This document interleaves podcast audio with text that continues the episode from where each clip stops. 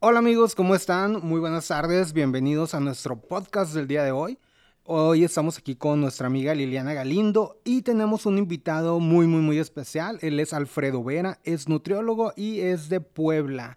pues estamos contactándolo hasta Puebla, entonces a ver, Alfredo, platícanos qué onda, a ver, ¿cómo, cómo vives el, cómo vives el, o cómo ves la juventud desde el punto de vista del nutriólogo? ¿Cómo, qué, problemas estás viendo? Hola, ¿qué tal? Me gusta saludarlos. Y bueno, pues en mi experiencia como nutriólogo eh, he podido ver un sinfín de ciclos de vida de todas las edades y por lo tanto cada edad se comporta distinto. Pero en, particular los, los jóvenes los adolescentes eh, tienen una como fijación de doble, de, de, una tendencia que puede ser como un poquito este, extremista. Hay eh, jóvenes que buscan como la vida completamente orgánica, fit y alimentos completamente saludables. Okay. Hay otro lado que busca como la comunidad, comodidad, lo rápido, el que lo puedan cocinar o ya no cocinar, sino simplemente seleccionar y comerlo, seleccionar y comerlo. Y entonces entran todos los productos ultraprocesados. Entonces es un comportamiento como de lados completamente extremos que nos lleva pues a diferentes comportamientos, aceptación y bueno, un sinfín de ideas con la imagen. Ok, ok, ok. El, un, parte de lo que nos interesaba mucho platicar contigo es precisamente como parte de la aceptación. creo que, que, están los, los tipos de cuerpo y ubicar cómo nosotros, el, pues cada uno de nosotros, el, en qué tipo de cuerpo estamos, no sé si, si esto afecte en el desempeño de, de, alguna dieta, por ejemplo, ¿no? Entonces, creo que es muy común que las personas tomen alguna dieta el de que, ah, ok, a mi amiga le funcionó y, y quiero que me funcione a mí también, ¿no? Pero mi amiga pesa 55 kilos y yo peso un poquito más. Entonces, no sé, el, o, el, o la estructura es distinta también, ¿no? Entonces, el, ¿cómo, ¿cómo ves este punto? Sí, exactamente. El, error más común es que si vemos que algo le funcionó a una persona, el comer de tal manera o el consumir ciertas calorías o el comer cierto tipo de alimento, pensamos que ya esa es la, la fórmula o la solución. La realidad es que la fórmula, la, la solución está en el tipo de cuerpo de cada persona porque cada quien es individual y cada quien reacciona a los alimentos de forma distinta. Lo que le fun funcionó a mi vecino puede que no me funcione a mí, lo que me funciona a mí puede ser que al vecino sí le funcione. Entonces, eh, más bien es conocer el tipo de cuerpo que tienes, que eso sí es una realidad, saber cómo es tu composición corporal y alimentarlo de acuerdo al tipo de cuerpo que tienes. Existe eh, marcados en nutrición tres tipos de cuerpos, ¿no? Siempre que, que, que, nos piden identificar de acuerdo a la composición corporal, nos identifican como ectomorfo, endomorfo y mesomorfo. Que es, eh, para fines prácticos, es como una persona muy delgada, una persona con cuerpo atlético y una persona con cuerpo más corpulento. Entonces, como que más o menos exista la división. La realidad es que no, eh, mm, no es que existan estos cuerpos así de marcados. Más bien nosotros, de acuerdo a nuestra alimentación y actividad física, podemos lograr la composición corporal que nosotros deseamos. Si existe una densidad ósea, eso sí es una realidad, una estructura ósea que te puede dar como una mayor complexión media o baja, ¿no? Entonces sí existe eso, como se escucharía por ahí vulgarmente, ser de hueso ancho, no es una, no es que, no es una expresión como muy, este, clínica, pero más bien eh, nos ayuda a comprender que existe una densidad ósea, que esa sí no la podemos cambiar, pero lo que sí podemos modificar en nuestro cuerpo es la cantidad de grasa que tiene y la cantidad de músculo que va a tener. Eso sí es, sí es eh, completamente movible, sí lo podemos manejar, ¿no? Entonces, yo creo que ahí está el secreto para poder generar una buena composición corporal. Ahora, tu tipo de genética es muy importante, tienes que saber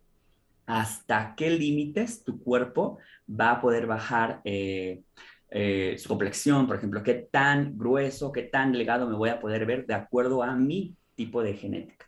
Porque hay personas que pueden ya estar en su peso ideal, en su grasa ideal, y eh, seguir viéndose como un poquito corpulento, porque así es su genética, ¿no? Es, eh, eso ya depende mucho de, de, la composición corporal que tienes de nacimiento, ¿no? Pero sí puedes ir modificando tu cantidad de grasa y tu cantidad de músculo, dependiendo qué es lo que comes.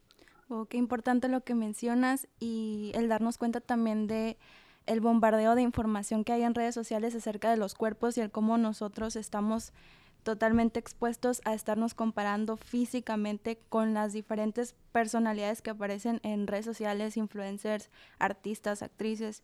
Y creo que esa es una de las causas que haya tanta dismorfia corporal en, en, pues en esta época y que tanta falta de autoestima, tanta eh, gordofobia contra nosotros mismos, que es una palabra que estoy ahorita en este momento reteniendo, que eh, he buscado información acerca de ello, por lo mismo de que soy psicóloga y me han llegado casos extremos de personas con muy baja autoestima, con depresión y ansiedad acerca de, este tema de la, de la gordofobia y y de la distorsión física.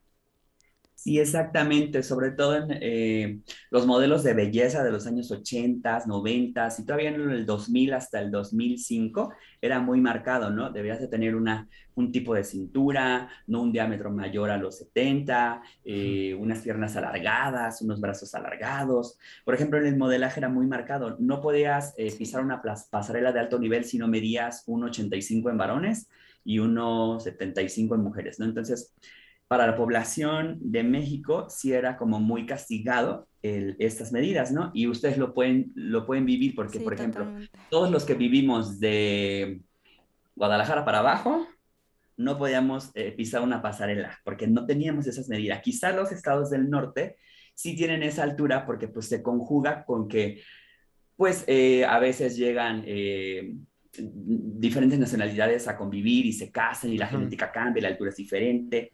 Eh, eso puede ser un factor importante y era muy marcado que la mayoría de las personas que, del norte eh, son las que dominaban esta zona por la altura. ¿no? Entonces eso, era, eso un detalle muy marcado que empezaba como a generar en la juventud un punto muy específico.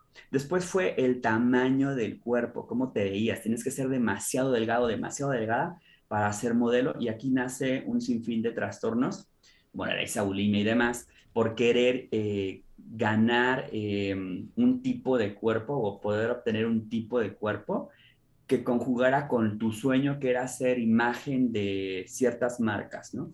Y si tú no tenías ese aspecto físico, no eras tomado en cuenta en ello. Entonces aquí se empieza a generar toda esta, esta problemática del no aceptarse, del no quererse y el de meditar un poquito la alimentación para que tú eh, puedas lograr un objetivo dado, ¿no? Sin pensar cómo poder manejar mejor tu porcentaje de grasa, cómo poder manejar mejor tu porcentaje de masa magra muscular en este caso, y tener una imagen ideal sin, sin tener que como atacarte a ti mismo y aceptar tu tipo de cuerpo. Y lo que sucede ahora con la publicidad, eh, los cambios que ahora hay es que vemos cuerpos distintos.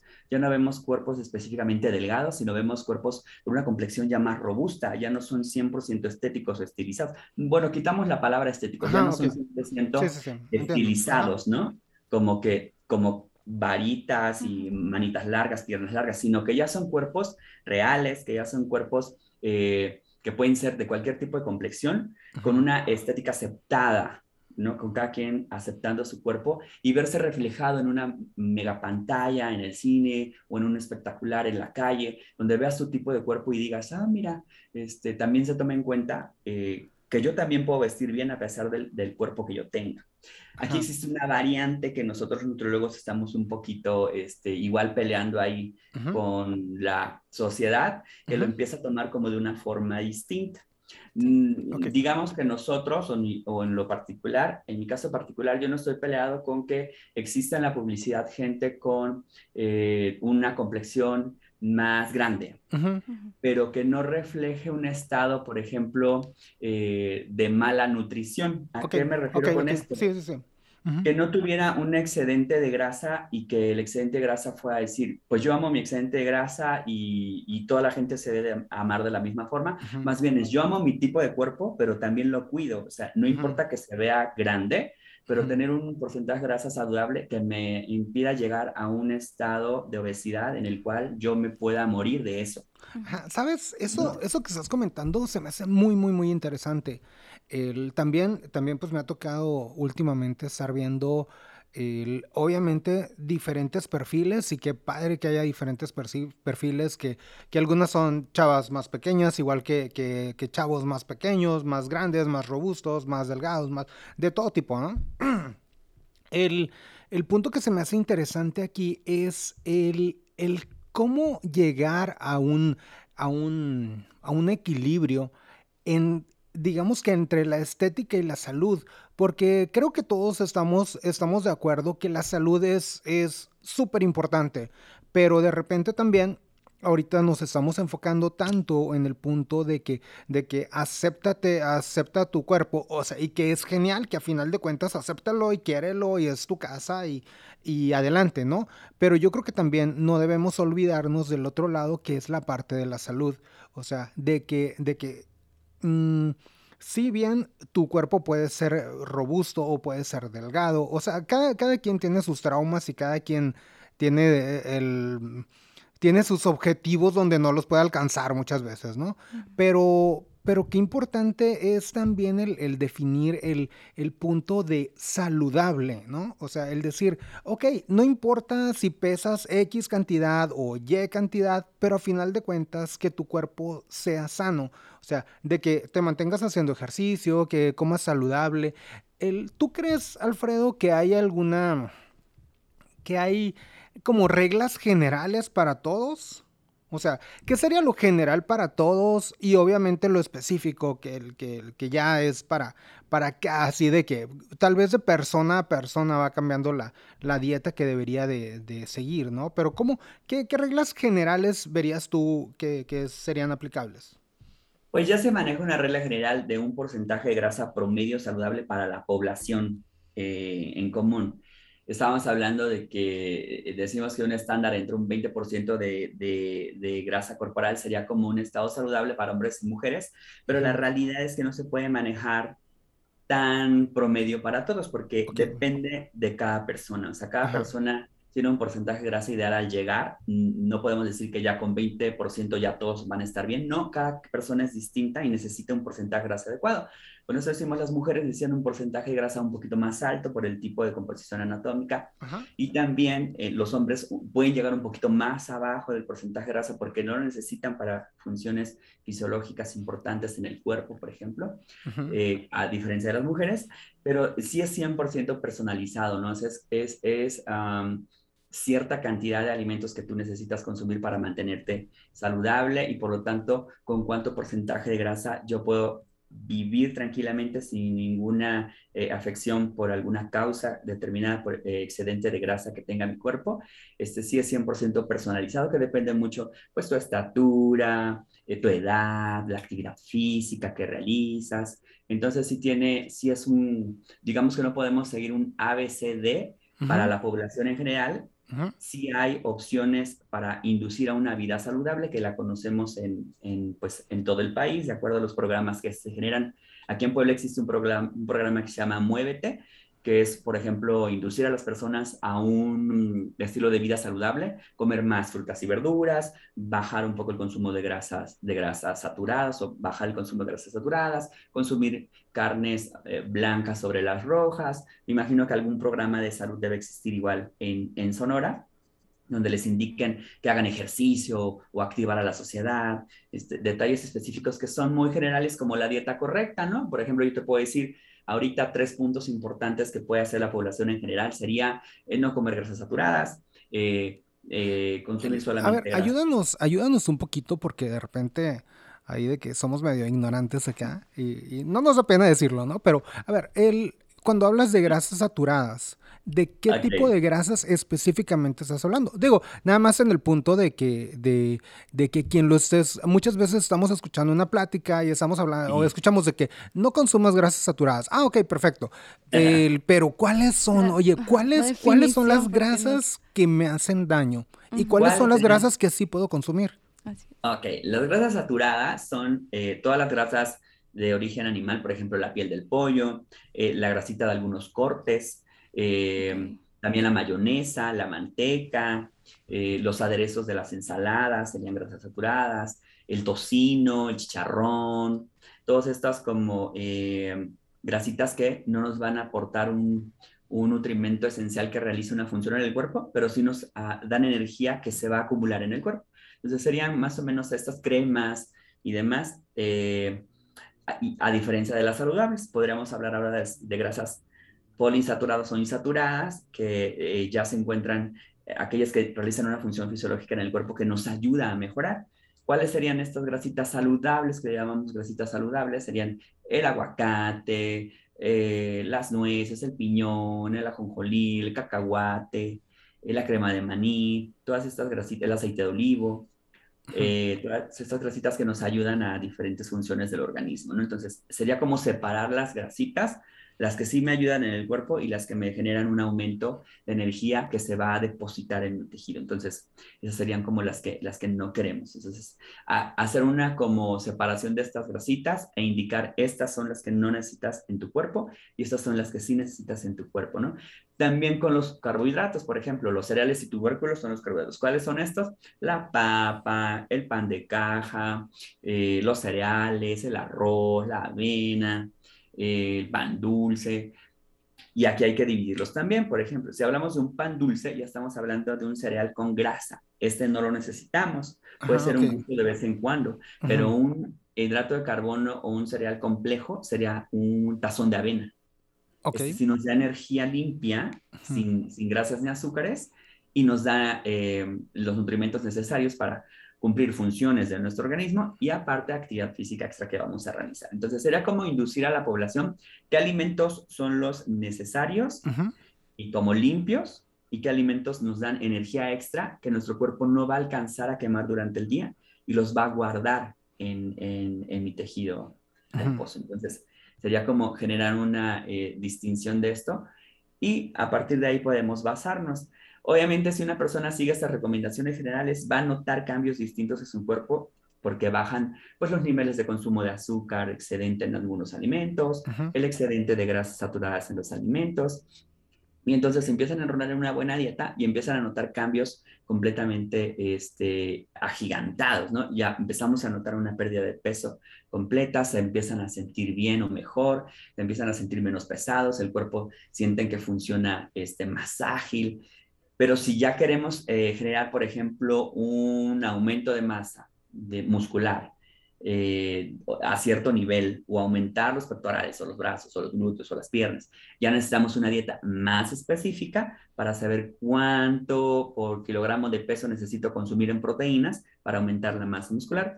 Y si yo quiero hacer un marcaje corporal donde se me vean los cuadritos, el six-pack, o, mi cuerpo se vea completamente la piel adosada al cuerpo, también ya necesitamos una dieta más especializada para saber cuánto, hasta qué límite de hidratos de carbono, incluso los saludables hay que consumir para lograr este marcaje corporal, por ejemplo, ¿no? Pero sí podemos seguir recomendaciones generales, que serían específicamente estas, como los cambios de hábitos, ¿no? Fuera todas las grasitas malas, nos quedamos con las buenas. Afuera todos los hidratos de carbono malos, nos quedamos con los buenos eh, y ya, ¿no? Ah, con, esos simples cambios podemos ver ya una diferencia a nivel composición corporal. Aunque no debemos de satanizar los alimentos, porque no hay alimentos ni malos ni buenos. En realidad sería como aprender a comer la cantidad moderada de algunos que pueden ser un poquito agresivos con mi cuerpo. Y tampoco es como que sacrificar todos los alimentos o satanizar alimentos y decir ya nunca más puedo comer esto. No. Si tú comes bien, si tú te portas bien ciertos días a la semana, te puedes dar un gusto en algún fin de semana y poder disfrutar de todo sin exceso. Ok, ok. bien. ¿En, qué, ¿En qué momento crees que deberíamos de preocuparnos en nuestra alimentación?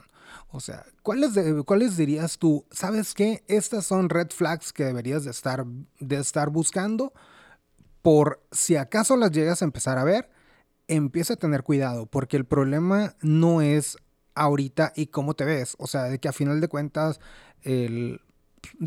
podríamos decir que es lo menos relevante, no, sino el problema se viene a futuro. El, en un futuro cercano o en un futuro lejano, ¿no? Entonces, ¿cuál dirías tú que son los puntos que todas las personas deberíamos de estar atentos para decir, a ver, deberíamos estar cuidando fulanita cosa, o deberíamos estar, o deberíamos de prestar más atención a... Pues, híjole, si tú me preguntas cuál sería desde qué momento, yo diría desde el día que nacemos, pero bueno, ahí no tenemos y de animación hasta que evolucionamos. Realmente es nuestra mamá la que debe de seleccionar los alimentos pensando en nuestro futuro, porque pues son los picos de crecimiento más importantes, ¿no? Por, yo te puedo decir, eh, los modelos de ahora tuvieron que haber cuidado su alimentación desde bebés para alcanzar el tamaño, la estatura que tienen, ¿no? Entonces, si tú piensas ser muy alto, tú desde bebé tuviste que haber sido alimentado. Y también tus horas de sueño y este, eh, programan cuánto vas a poder crecer. Entonces realmente está conectado toda nuestra vida, no podemos seleccionar solamente uno. Pero si me dijeras ahorita que te nombrara nada más unos cuantos, yo diría que, por ejemplo, el, ya lo vimos con la situación que estamos pasando de salud actualmente en el 2020. Todas las personas que hubieran cuidado su peso en el año 19 para atrás, no hubieran fallecido en el 2020 cuando el COVID entró y atacó el sistema inmunológico. ¿Por qué? Porque su sistema inmunológico estaba debilitado. Entonces, sin saberlo, porque no lo, no lo notamos, no nos duele, no es algo que, que, sea fácil de observar, pero yo creo que eh, sería como en la, etapa, en la adolescencia, aprender a cuidar tu alimentación, porque es cuando más poderosos nos sentimos y descuidamos al 100% la alimentación, dejamos de consumir alimentos saludables y nos vamos por las pizzas, hamburguesas, los helados, las papitas, porque podemos comer y comer y comer y comer y vemos que nuestro cuerpo sigue delgadito. Entonces, yo creo que es la, la, etapa más débil, porque ya tenemos el poder de selección, ya nos enojamos con mamá y papá, ya decimos, es que yo no quiero esto y, y no lo como y no lo como y no lo como por rebeldía, y el papá a veces no puede, ya, ya estás en una etapa en la que no eres ni niño ni adulto, entonces como que te dejan tomar tus decisiones para que aprendas y luego ya vienen los errores y aprendes y demás, pero no, es como que la personita tiene el control, pero no lo ocupa de la manera adecuada y empieza a descuidar completamente la alimentación y ya es cuando afecta la imagen corporal que va a tener el adultez. Entonces yo creo que la adolescencia sería un punto clave para cuidar la alimentación saludable y yo creo que la población descuida mucho eh, el consumo de alimentos hechos en casa. Esto sería una clave principal. ¿Por qué? Porque todo lo lucimos a que no tengo tiempo, el trabajo no me deja, no puedo hacerlo. Pero yo me pregunto, bueno, ok, trabajamos todos de lunes a viernes y algunos quizá de lunes a sábado. ¿Y el domingo a poco todos trabajan? Pues no, ¿verdad? Pero es el, el, día que todos queremos salir al cine, a disfrutar del día libre, pero nos olvidamos de ir al súper a, a, recolectar la comida de la semana, preparar la comida de la semana, si es que no voy a tener tiempo para hacer mi comida en la semana, y tener mis toppers en mi refri que yo puedo utilizar para consumir alimentos saludables y evitar el consumo de alimentos no saludables durante la semana, y así poder cumplir mi meta de alimentos que sean dentro de unos hábitos adecuados y entonces cambiar todo un rol de vida y ganarle tiempo al tiempo, porque es lo que nos está sucediendo actualmente. No hay tiempo para hacernos de comer y por eso aparecen la comida rápida. Entonces, pues viene en un todo. Entonces yo creo que ahí sería darnos tiempo que ya no nos damos por la velocidad en la que vivimos ahora para alimentarnos, porque al final de, de cuentas esto va a repercutir 100% en la salud y bueno, creo que el 2020 nos los deja bastante claro. Todos aquellos errores que cometimos de apegarnos a una vida veloz y alimentación rápida, donde los alimentos ya existan cocinados y yo solamente pase, lo compre en un combo con refresco y papitas fritas y me lo como y me lo llevo, y ahora los resultados en cuanto al ataque del sistema inmunológico de cualquier microorganismo que puede afectar a la salud y pues resultados fueron los que vimos. Así es, qué importante es saber comer, ¿no? Relacionarnos con, tener más bien una buena relación con la comida e informarnos como profesionales de la salud. Em, y bueno, ¿qué nos recomendarías para comenzar con hábitos saludables para a todas aquellas personas que no saben por dónde empezar y que necesiten de verdad de un profesional porque se están pues atiborrando con información que es falsa o que muchas veces no es necesaria para su salud individual. Y que ya no son adolescentes. Y bueno, que ya, no, son, no somos, ¿no? Ajá, ok. Yo creo que lo más importante es ponerte meta, una meta, ¿no? Voy a cumplir esta semana el, consumir alimentos que no sean procesados. Vamos a eliminar los procesados. Y con esta meta te vas fijando, bueno, de lunes a viernes voy a consumir eh, alimentos libres de proceso y que no sean industrializados. Entonces, ¿cómo lo hago? El domingo, que es como el día de descanso, preparo eh, todas mis comidas y no voy a comer nada que no sea lo que esté en mi plan. Si cumplo con mi meta esa semana, el fin de semana me puedo dar mi gustito, ¿no? Eh, la otra es. Pero que el fin de semana no sea el gustito de todo el fin de semana, ¿no? o sea. claro, no. Sí, porque ya se arranca desde, el Sí, sí, desde el jueves en la tarde arranca el todo fin lo que no comía no, no, no, no. Sino una comida al día. Por ejemplo, ya sea el desayuno, la comida o la cena. Si ya sabes que vas a tener una fiesta familiar en la tarde, ah, ya, ya quedó. Si es el sábado, ocupo esa fiesta para poder darme mi gustito, pero desayuno bien y ceno bien hay gente que dice, bueno, pues ya me comí los tacos de canasta de la fiesta, pues ahora ya una pizza en la noche porque ya rompí la dieta. No, es muy importante porque no solamente va a acumular lo de la comida, sino también lo de la cena. Entonces, si yo ya desbordé mi comida, entonces una ensaladita en la cena estaría correcto, ¿no? Si yo sé que voy a tener un desayuno familiar en la mañana del domingo, entonces esa comida del domingo sería la comida libre. Yo creo que otro punto muy importante también es el poder platicar cara a cara con nuestros abuelos si tienen la oportunidad de platicar con ellos, que les pregunten cómo era su forma de comer y que les enseñen fotografías de cómo eran sus cuerpos cuando ellos estaban jóvenes. Van a notar una diferencia distinta en, el cuerpo de esas épocas y las actuales. Y la forma de comer también, ellos les van a poder platicar que se sentaban a comer, que llegaban todos a la casa, que se sentaban los papás, y los hijos a comer eh, durante las horas medias de trabajo, ahí se van a dar cuenta que el ritmo de vida era distinto. Ok, sí, vamos viendo también eso. Ahora es muy acelerado, no se puede realizar esto tan común. Pero si tomamos eso, retomamos esos hábitos de alimentación como lo hacían antes, porque antes sí podían cuando no había una, una nueva industria de alimentos.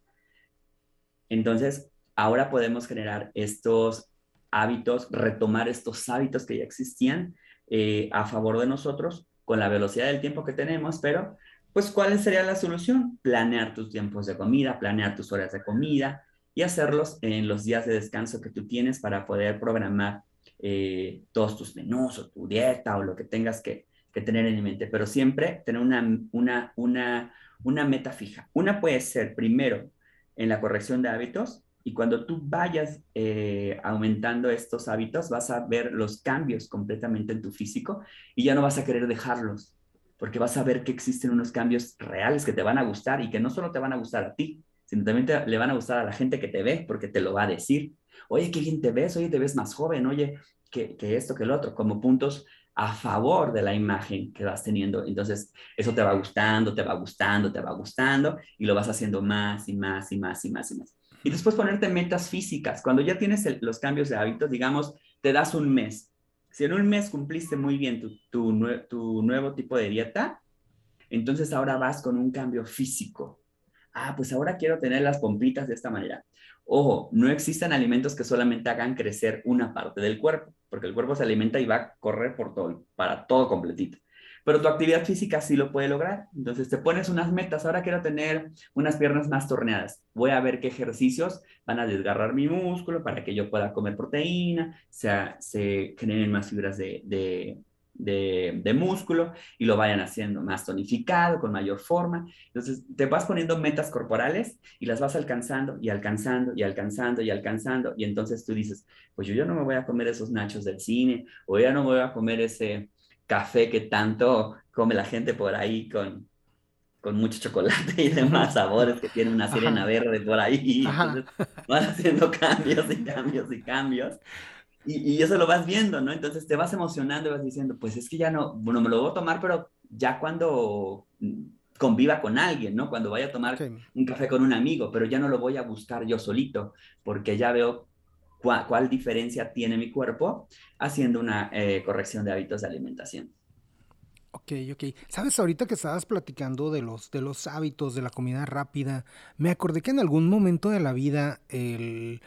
me acuerdo que llegué a, eh, llegué a varios lugares en, un, tiempo muy corto, y de que llegaba a, una, a un lugar de hamburguesas, por ejemplo, y volteaba y analizaba toda la gente que estaba o que estábamos como clientes y que notas que, prácticamente todos tienen un tipo de cuerpo, no, no precisamente un tipo de cuerpo, ¿no? Sino, sino un sobrepeso marcado, ¿no? Y, Digamos un porcentaje de grasa. Ajá, sí, y te quedas de, de, ok, entonces tal vez, tal vez la cuestión además de, de, lo que ya traigo, ¿no? De, de, por genética, de que, de que si me es más complicado o más fácil eh, disminuir mi grasa, pues también obviamente mis hábitos alimenticios, ¿no?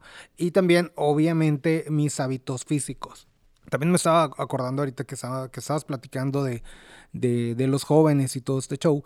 tenía una amiga que, que tendría sus 20 años, hace rato ya, tendría sus 20 años y comía lo que le daba la gana, ¿no? Entonces eh, siempre decía de que no, no, no, o sea, no entiendo cómo la gente sube de peso, pues sí, sí, yo como lo que sea y nunca subo de peso, ¿no? Entonces yo nunca voy a subir de peso. Eh, corte A, el aumento, no sé, de pasan 10 años, 12 años y obviamente la chava estaba, estaba eh, estaba ahora batallando con un sobrepeso, ¿no? Entonces, de que dices, ok, ¿cómo, cómo todos, todos los, los, pequeños pasitos que fuiste dando de, de, una alimentación no saludable te llevan a un punto no saludable también? De que por un lado podría ser que tu, que tu grasa corporal sea sea, digamos que estés más propenso a tener más, pero por otro lado, pues obviamente el, el tus tus, tus formas de alimentarte y tus formas de, de, tener actividad física. Y es que cuando estamos más jóvenes somos mucho más inconscientes a la hora de, comer y alimentarnos, como tú lo comentabas. Eh, queremos comer de todo y no, y no, y todo lo que comemos no es nada nutritivo. Comemos sabritas, comemos sodas, este, hamburguesas, y esa es nuestra base alimenticia. Eh, y me expongo al decir que yo fui esa persona de hecho, gracias a los certámenes fue como que aprendí a llevar una alimentación más saludable y, bueno, eso me ayudó bastante para tomar conciencia de cómo debo mejorar mis hábitos y todo lo que mencionas fueron los pasos a seguir. Oye, Alfredo, ahorita, ahorita también dentro de lo que estabas comentando, el, entonces me surge la duda de que precisamente si no hay si no hay un, un caminito recorrido donde todos podamos caminar por ahí y decir, ah, ok, esta dieta es la que, la que yo puedo tener. El, ¿Significa entonces que cada una de las personas debería de estar acudiendo a un nutriólogo o cómo, cómo lo verías tú? Sí, yo siempre lo he dicho, la nutrición tiene que ser como el médico del futuro o, o pensarlo como la medicina preventiva. Vamos a prevenir el, llegar a una enfermedad o al tenerla a la población en, la situación en la que estamos en México, por ejemplo, el, la diabetes, ¿no? Que es como que el, principal problema de salud que tenemos en nuestro país. Entonces, ¿cómo se llegó ahí? ¿En qué momento de nuestra vida se llegó a ese momento? Pues yo voy a engordar, nunca siempre voy a estar así. Y los cambios de hábitos eran los mismos, los mismos, pero no se dio cuenta cuando su cuerpo cambió y empezó a tener 20, 22, 23, 24, 30, 40 años y siguió comiendo igual porque pensó que su cuerpo no iba a cambiar. Entonces no nos damos cuenta en, qué momento y seguimos eh, como una bolita de nieve con malos hábitos, malos hábitos, malos hábitos, malos hábitos que luego no nos podemos quitar ni quitar ni quitar y pum, cuando vemos ya está la enfermedad ahí. Entonces yo pienso que eh, la nutrición se debe pensar como un acto de prevención, saber que a través de una buena alimentación evitamos cualquier tipo de enfermedad que tenga que ver con el metabolismo. Y con esto frenar muchas eh, complicaciones posteriores, tanto psicológicas como físicas, y obviamente puedes estar más tranquilo, ¿no? Porque entonces ya no van a estar sufriendo con que es que me gustaría tener este tipo de cuerpo o yo quiero tener el tipo de cuerpo que ella tiene o que él tiene. Entonces, si yo cuido mi alimentación y aprendo a, a creer mi cuerpo desde antes, evito todas estas como tragedias mentales que luego nos podemos generar a través de la alimentación en mi cuerpo, o ya no quiero comer porque mi cuerpo cada vez, cada vez se ve más, más ancho. Entonces, en realidad, una buena prevención con actividad física y dieta te van a eh, tener contento, contento con una imagen ideal que a ti te guste ver en el espejo y que a lo largo de la vida se siga viendo así bien, joven y, con un cuerpo agradable. No digo que a los 60 vas a seguirte viendo igual que cuando tenías 15, pero sí vas a tener una imagen muy distinta a la que quizá puedas tener como un adulto que no cuidó su alimentación, que no hizo actividad física, porque vamos reforzando al cuerpo y vamos como, ahora sí, como dicen, envejeciendo con dignidad, ¿no? Con algo que se ve bien, que, que te gusta a ti mismo y que te va gustando cómo vas madurando, que vas aceptando tu cuerpo porque se está viendo bien, no te estás degradando, sino estás llegando a cada ciclo de tu vida con una forma agradable, saludable eh, y feliz contigo mismo, ¿no? Entonces, yo creo que así se deberían de vivir, cada una de las etapas de la vida, pero pues como todo tenemos que ir aprendiendo, ¿no? Digamos, ¿qué niño conocen que va a decir, bueno, yo sí quiero brócoli con nopalitos, ¿no? Como que no existe, porque, no es muy común, ¿no? Entonces, vamos aprendiendo poco a poquito, lo mismo con los adolescentes. ¿Cuáles vas a ver que van a decir, vamos aquí a la comida orgánica con quinoa? Pues no, la mayoría se van directamente a, no sé, mm, a las hamburguesas, a las pizzas, porque pues es una forma como más fácil. Y más barata eh, también, ¿no? exactamente, ¿no? Cuando somos estudiambres, también caemos en eso, porque es lo más rápido, porque ya me toca clase, o porque cuesta menos. Ajá. Sí, pues compras algo con 20 pesos o te gastas 120 en otra, ¿no? Ajá, sí, completamente. El, y también ahorita, además de lo que, de lo que decías, de cómo, de cómo se ve el cuerpo, eh, recuerdo una vez que estábamos platicando precisamente y, y, me acuerdo muy bien de que, de que dijiste que la diferencia entre una persona que, que hiciera actividad física y una persona que no, le, que no la hiciera el, no precisamente la iba a ver mañana, la, gran diferencia, ¿no? Sino la gran diferencia de hacerlo y no iba a ser en tu vejez. ¿no? Que precisamente en la vejez es donde notarías que, que no sé, tienes menos movilidad. Exactamente. Tienes eh, una nutrición, una buena nutrición en la adolescencia va a prevenir que seas un ancianito débil o dependiente. Vas a ser un ancianito independiente completamente, que va a poder subir y bajar, que va a poder vestirse, que va a poder bañarse, entonces va a poder gozar de esa independencia todavía un tiempo más, ¿no? En la etapa eh, de adulto mayor. Una buena alimentación te va a ayudar a prevenir esto y tú te vas a ver mejor, te vas a sentir mejor. Entonces yo creo que, insisto, la nutrición es la prevención y el médico del futuro. Aunque los médicos se enojan que digamos esto, pero es una realidad, porque si nosotros frenamos desde antes con los nutriólogos, en nuestro plan de, de no sé, de eh, salud pública, debería de existir, primero, deberías de pasar por el nutriólogo para prevenir enfermedades y evitar que ya se caiga al médico familiar, donde ya tienes la dolencia y él te va a indicar con qué especialista tienes que ir, ¿no? Sí con el urólogo, con, no sé, con el oncólogo, para, porque ya tienes la enfermedad. Entonces, si tú antes empezamos a rebobinar a la sociedad y decir, bueno, primero vamos con un nutriólogo para aprender a comer y evitar qué enfermedades me puedan dar en un futuro. Entonces, ya que vayas al médico exclusivamente por aquellas que no tengan nada que ver con la nutrición, que serían pues, uy, la mayoría o todas son. bueno, no todas, ¿verdad? Pero sí la mayoría, una muy buena parte. Como un 80% yo creo que sí. Perfecto. Entonces yo creo que nos quedamos con el punto de, de hay que pensar en el futuro, hay que pensar en nuestro futuro, cómo vamos a envejecer. Aunque tengamos ahorita 15 años y veamos como algo imposible o demasiado lejano que en algún punto lleguemos donde digas, ah, ok, sale, ahora tengo sobrepeso, ahora me duele la rodilla, ahora eh, tengo tal cual o X problema.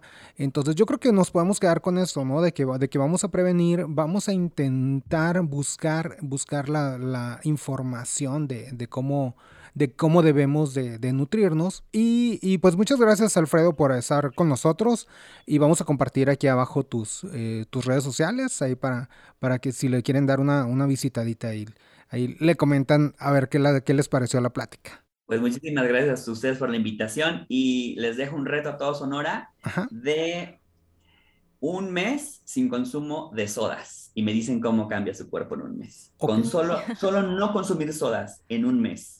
Pueden comer paquitos, lo que se les antoje. Solo no coman, no, no, no tomen sodas y verán cómo cambia el cuerpo. Y me platican en un mes cómo se ven.